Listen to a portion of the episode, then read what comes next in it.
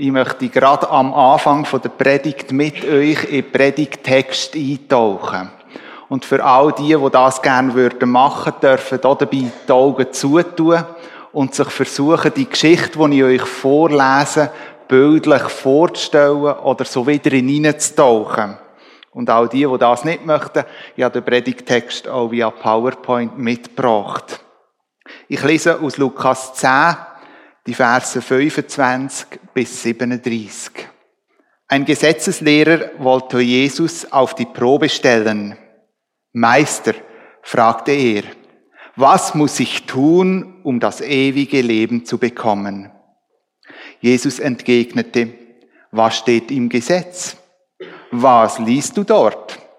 Er antwortete, du sollst den Herrn, deinen Gott, lieben von ganzem Herzen, mit ganzer Hingabe, mit aller deiner Kraft und mit deinem ganzen Verstand. Und du sollst deinen Mitmenschen lieben wie dich selbst. Du hast richtig geantwortet, sagte Jesus. Tu das und du wirst leben. Der Gesetzeslehrer wollte sich verteidigen, deshalb fragte er, und wer ist mein Mitmensch? Daraufhin erzählte Jesus folgende Geschichte. Ein Mann ging von Jerusalem nach Jericho hinab. Unterwegs wurde er von Wegelagerern überfallen. Sie plünderten ihn bis aufs Hemd aus, schlugen ihn zusammen und ließen ihn halbtot liegen. Dann machten sie sich davon. Zufällig kam ein Priester denselben Weg herab. Er sah den Mann liegen, machte einen Bogen um ihn und ging weiter. Genauso verhielt sich ein Levit, der dort vorbeikam und den Mann liegen sah. Auch er machte einen Bogen um ihn und ging weiter. Schließlich kam ein Reisender aus Samarien dort vorbei. Als er den Mann sah, hatte er Mitleid mit ihm. Er ging zu ihm hin, goss Öl und Wein auf seine Wunden und verband sie. Dann setzte er ihn auf sein eigenes Reittier, brachte ihn in ein Gasthaus und versorgte ihn mit allem Nötigen. Am nächsten Morgen nahm er zwei Denare aus seinem Beutel und gab sie dem Wirt. Sorge für ihn, sagte er. Und sollte das Geld nicht ausreichen, werde ich dir den Rest bezahlen, wenn ich auf der Rückreise hierher vorbeikomme. Was meinst du? fragte Jesus den Gesetzeslehrer. Wer von den dreien hat an dem, der den Wegelagerern in die Hände fiel, als Mitmensch gehandelt? Er antwortete, der, der Erbarmen mit ihm hatte und ihm geholfen hat. Da sagte Jesus zu ihm, dann geh und mach es ebenso. Soweit die Geschichte aus dem Lukas-Evangelium 10. Jesus erzählt hier seinen Zuhörern eine Geschichte eigentlich auf eine brisante Frage ab. Nämlich, wer ist mein Nächster? Jesus erzählt die Geschichte und braucht Bilder, die diesen Menschen dazu mal sehr gut bekannt sind. Zu dieser Zeit wo Jesus gelebt hat, hat eine steile Straße von Jerusalem auf Jericho abgeführt. Circa 27 Kilometer lang. Jericho ist gut 1000 Meter unterhalb von, oder Höhenmeter unterhalb von Jerusalem gelegen. Jericho hat dazu mal zu einer Priesterstadt, zu einer ländlichen Priesterstadt zählt. Der Weg von Jerusalem auf Jericho ist dazumal gefährlich. Zu dieser Zeit haben sehr häufig Zeloten irgendwo sich neu versteckt und Menschen zu dieser Zeit überfallen und so verprügelt und ausgeraubt, wie wir das eben jetzt gerade in dieser Geschichte gelesen haben. Gut möglich, dass die Zuhörer schon etwa einmal von solchen Zwischenfällen gehört haben. Das Gleichnis ist in der Kirchengeschichte immer wieder versucht, irgendwo deutet worden. Irgendwo hat man versucht, logische Deutungen zu finden. Und ich habe eine spannende Auslegung von dem Gleichnis gefunden, zu der Zeit der alten Kille. Vielleicht fragt sich jetzt der eine oder andere, was ist denn die alte Kille? Was bedeutet denn eigentlich der Ausdruck?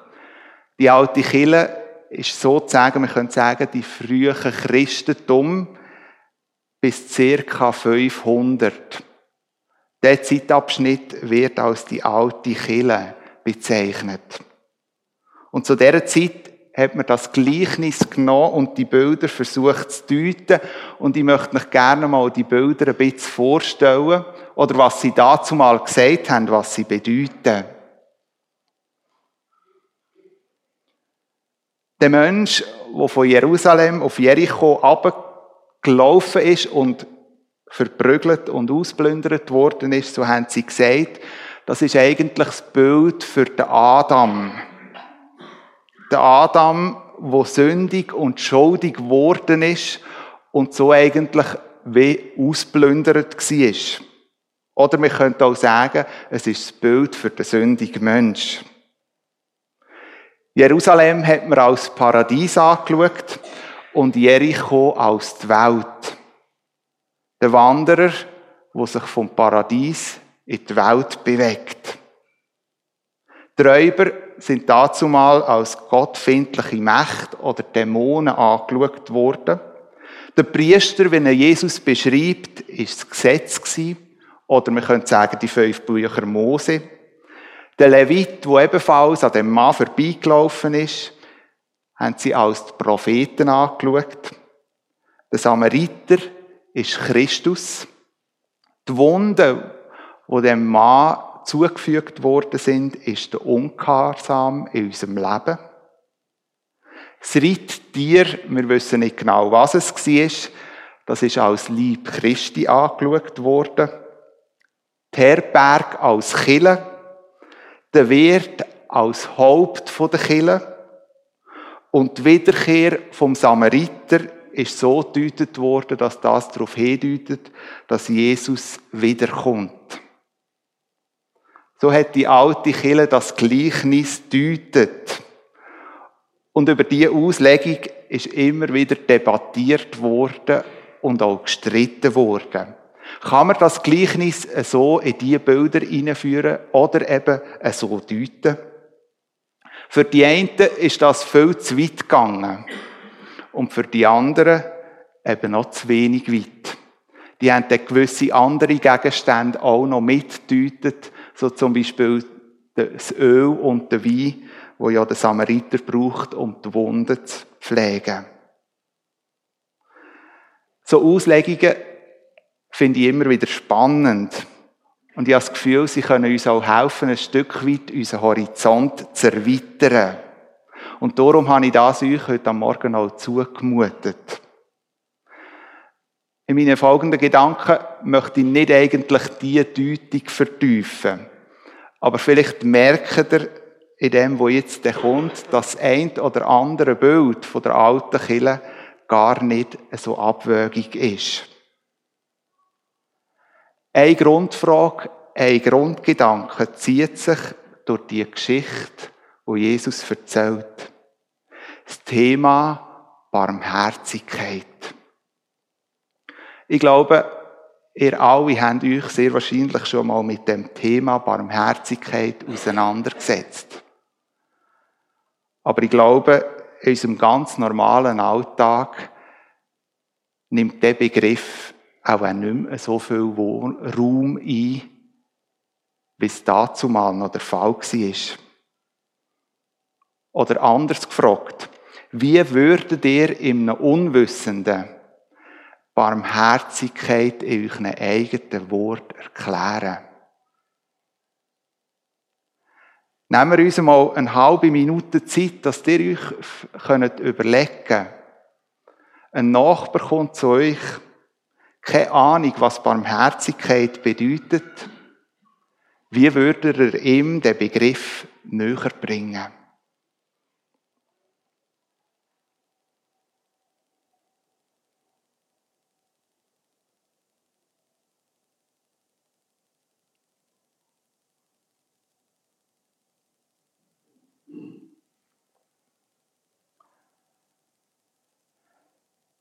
Käthe Hamburger, so ist ihr Name, hat Barmherzigkeit auch versucht, ihren eigenen Wort zu erklären.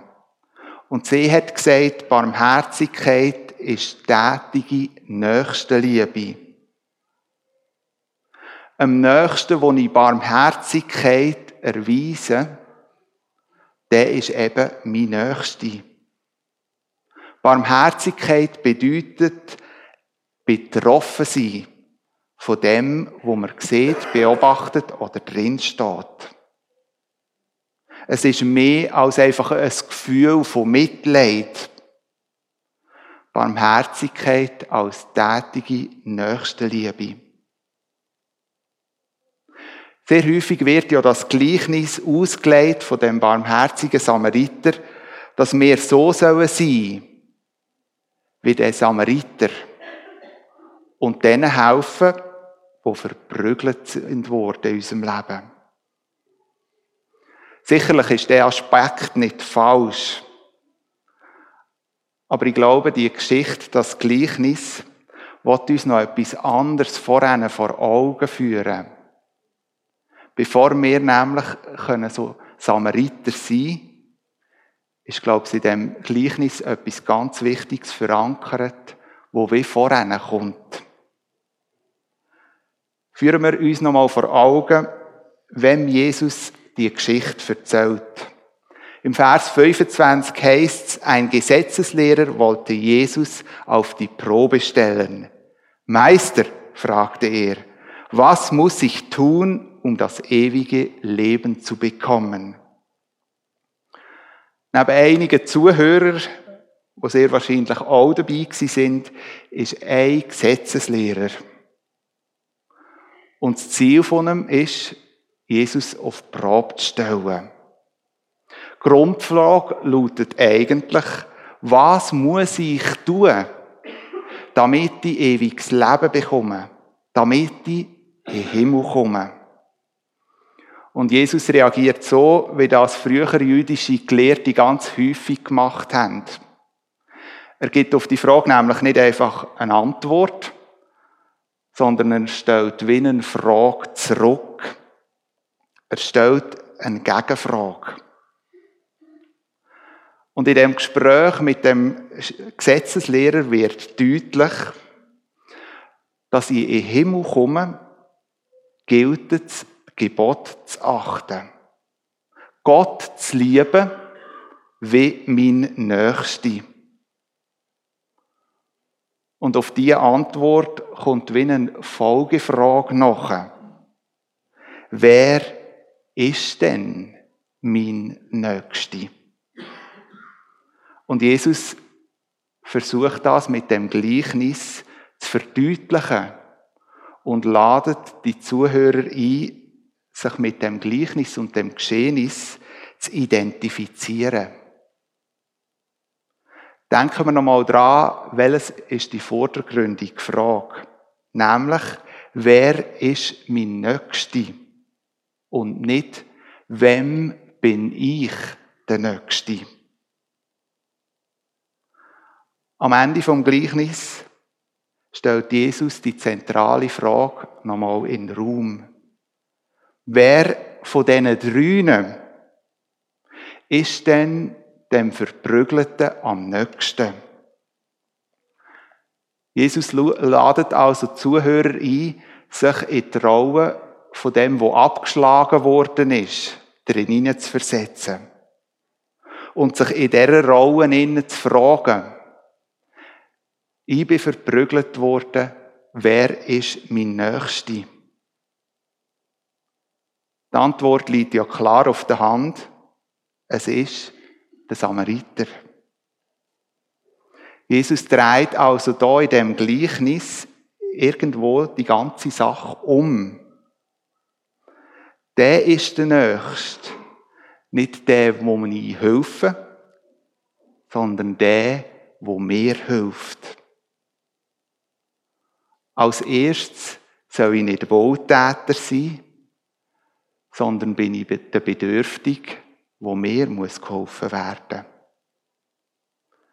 Erst nach deren Antwort ermutigt Jesus und jetzt mach's auch so. Auf die Ausgangsfrage, was muss ich tun, dass ich ewiges Leben bekomme, antwortet Jesus eigentlich als erstes, du musst erkennen, dass du unter die Räuber geraten bist. Dass du ausplündert worden bist. Damit du ewiges Leben kannst bekommen, muss jemand mit dir Erbarmen haben. Erst wenn du das erkennt hast, erst wenn du das Leben gefunden hast, kannst du anderen Barmherzigkeit erweisen. Nicht durchs Gesetz kannst du ewiges Leben bekommen, sondern durch Barmherzigkeit. Erst dann bist du in der Lage, das Gesetz zu leben. In dem Gleichnis nimmt im ersten Moment Jesus selber die Rolle vom Samariter ein und macht deutlich, das ewige Leben bekommst du nur durch meine Barmherzigkeit. In der Bibel begegnet uns immer wieder ein barmherziger Gott. Schon zum Mose hat Gott sich als barmherziger Gott vorgestellt. Ein Gott, der ein Herz für Arme, für Schwache, für Unterdrückte hat. Ein Gott, wo betroffen ist vom Leid von Menschen. Ein Gott, wo handeln und reagieren. Und das hat er da durch Jesus. Durch Jesus, wo uns durch seine Tat uns möchte eine neue Lebensperspektive geben. Hast du erkannt, dass du in deinem Leben unter Räuber geraten bist. Manchmal habe ich die Befürchtung, dass Christen, die je nachdem auch schon lange mit Jesus unterwegs sind, irgendwo den Eindruck haben, sie betreffe doch das nicht. Lieber fokussiert man sich auf die Samariterrolle und verdrängt alles andere im Leben. Verdrängt die Wunden, die vorhanden sind wo eigentlich müssten verbunden werden. Wieso stelle ich die Behauptung so in Raum? Ich muss nur in mein eigenes Leben schauen und entdecken genau solche Gedankengänge. In meiner Vergangenheit gibt es einige Sachen, die mich verletzt und negative Auswirkungen auf mein Leben haben. Über Jahre habe ich gewisse Sachen versucht zu ignorieren, irgendwo wegzudrängen oder am besten irgendwo neu zu vergessen. Über lange Zeit hatte ich die eher witzige Idee dass Christen doch einfach Samariter sind, aber sicherlich nicht Verletzte. Von dieser Überzeugung habe ich natürlich niemand wissen weil ganz ehrlich, wenn ich in die Gemeinde hineingekommen bin, habe ich immer den Eindruck das sind doch alles Samariter da. Niemand hat doch da irgendwelche Verletzungen, die er mit sich trägt. Also muss ich doch auch ein Samariter sein. Und an eine Situation mag ich mich noch ganz gut erinnern. Da war während meiner Jungskileiter- und TC-Leiterzeit. Auch dort habe ich mich mit vollem Herz, mit einem Samariterherz in die Kinder investiert. Im Wissen darum, dass eigentlich Verletzungen in meinem Leben vorhanden sind, die ich eigentlich das erste Mal müsste angehen Und dann ist das eine Pfingstlager gekommen, das ist mir noch sehr real im Hinterkopf. Das eine Pfingstlager, wo durch verschiedene Umstände die Verletzungen plötzlich eine um die andere Attacke ist. Die Situation ist nicht sonderlich schön gewesen. Und das nicht nur für mich, sondern für das ganze Leiterteam, ja für das ganze Lager, das darunter gelitten hat. Die Leiter haben nicht etwas falsch gemacht, dass das an Tag ist. Sie sind nicht schuld gewesen, sondern vielmehr hat das eigentlich gezeigt, dass ich irgendwo die Verletzungen unter einem Deckel halten wollte, aber es dann in dem Moment nicht mehr geschafft habe. Und mir ist bewusst worden, dass ich eigentlich ein lahmer Samariter bin. Und in dem Moment, in dem Lebenssituation eigentlich viel mehr mal Priorität auf das setzen, dass meine Wunden im Leben verbunden werden. Liebe Leute, ich vermute, in diesem Saal gibt es ganz viele Leute, die genau so leben, wie ich es jetzt beschrieben habe. Wo hast du in deinem Leben Verletzungen? Verletzungen, die bis heute noch nicht verbunden sind. In dem Moment im Pfingstlager ist mir bewusst geworden, dass ich in dem Kampf irgendwo noch einmal all die Verletzungen abzudrücken, Beziehung zu Jesus total vernachlässigt habe. Dass ich mich von ihm entfernt habe. Mir ist bewusst geworden, dass ich eine Begleitung in Anspruch muss nehmen muss, die mit mir den Weg vom Verbinden von diesen Wunden mitgeht. Damit Wunden verbunden werden können, bin ich überzeugt, braucht es eine Entscheidung. Die Entscheidung liegt bei mir und bei dir. Zugeben, in dem zu verharren, wo man ist, mit den Verletzungen, die man hat, ist manchmal bequemer, als den mutigen Schritt anzugehen, die Wunden zu verbinden. Aber wer das nicht tut, so bin ich überzeugt, wird bis an sein Lebensende ein lahmer Samariter bleiben.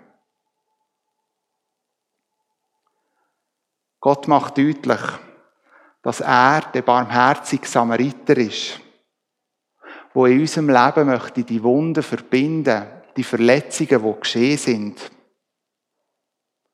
Aber Jesus macht auch deutlich, dass wenn wir das ganz persönlich empfangen haben, dass wir dann so handeln sollen wie er. Nämlich, dass wir von dieser Not um uns herum uns betreffen lassen. Dass wir mit Augen, offenen Augen durchs Leben sollen. Und das Leid vom Nächsten nicht überschauen, sondern die Hand entgegenstrecken. In der Vorbereitung zu dieser Predigt bin ich über ein Zitat gestolpert, das mich betroffen gemacht hat. Es ist aus einem Artikel, wo es eigentlich über Globalisierung von dieser Welt geht. Und das Zitat hat jemand geschrieben, wo eigentlich äh, im Glauben distanziert ist und von dem nichts wissen will. Die Person hat geschrieben, in dieser Welt der Globalisierung sind wir in die Globalisierung der Gleichgültigkeit geraten. Wir haben uns an das Leiden des anderen gewöhnt. Es betrifft uns nicht, es interessiert uns nicht, es geht uns nichts an. Dreht die Aussage, ja der Vorwurf, nicht ein Funken Wort in sich. Letzte Woche bin ich nach einer Abendsitzung heimgekommen und wenn ich das die mache, nach einer so einer Sitzung, hocke ich noch kurz vor dem Fernsehen und schaue noch die Nachrichten. Und an dem Abend ist in den Nachrichten über die Unruhe im Nahen Osten gekommen. Sie haben die Kriegsszenen von Syrien gezeigt. Sie haben über Brandkatastrophen in Australien berichtet. Ich bin dort gesessen, habe das alles geschaut und ich habe mich über etwas geärgert. Und über was? über den salzigen Snack, den ich vor dem, dass ich vor dem Fernseher gehockt habe, zu mir genommen habe und bereits schon fertig war, bevor die Tagesschau abgelaufen war. Wie peinlich. Ich ärgere mich über eigentlich eine Banalie. Bin fast betroffen über das, dass das salzige Zeug schon weg ist. Und es betrifft mich nicht mehr.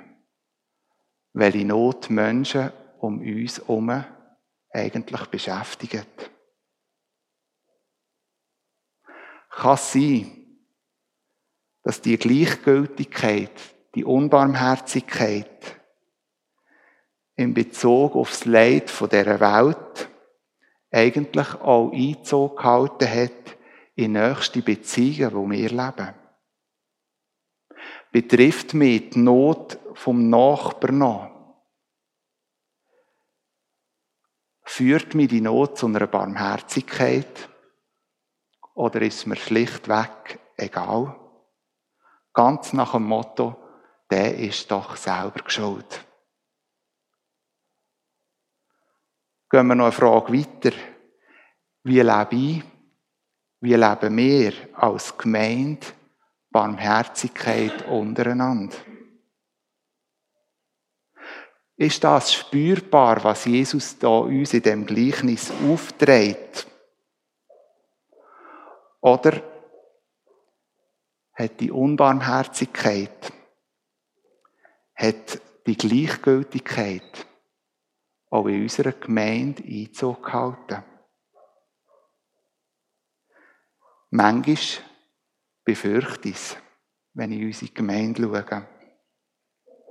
Und ich glaube, ihr versteht, wenn ich an dieser Stelle kein Beispiel erzähle.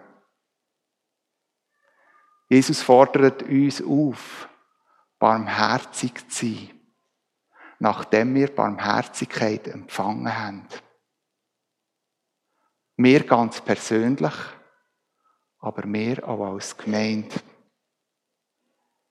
Und ich wünsche mir von Herzen, dass die Barmherzigkeit, die wir von Jesus empfangen haben, auch in unserem Leben und im Leben der Gemeinde darf Realität werden.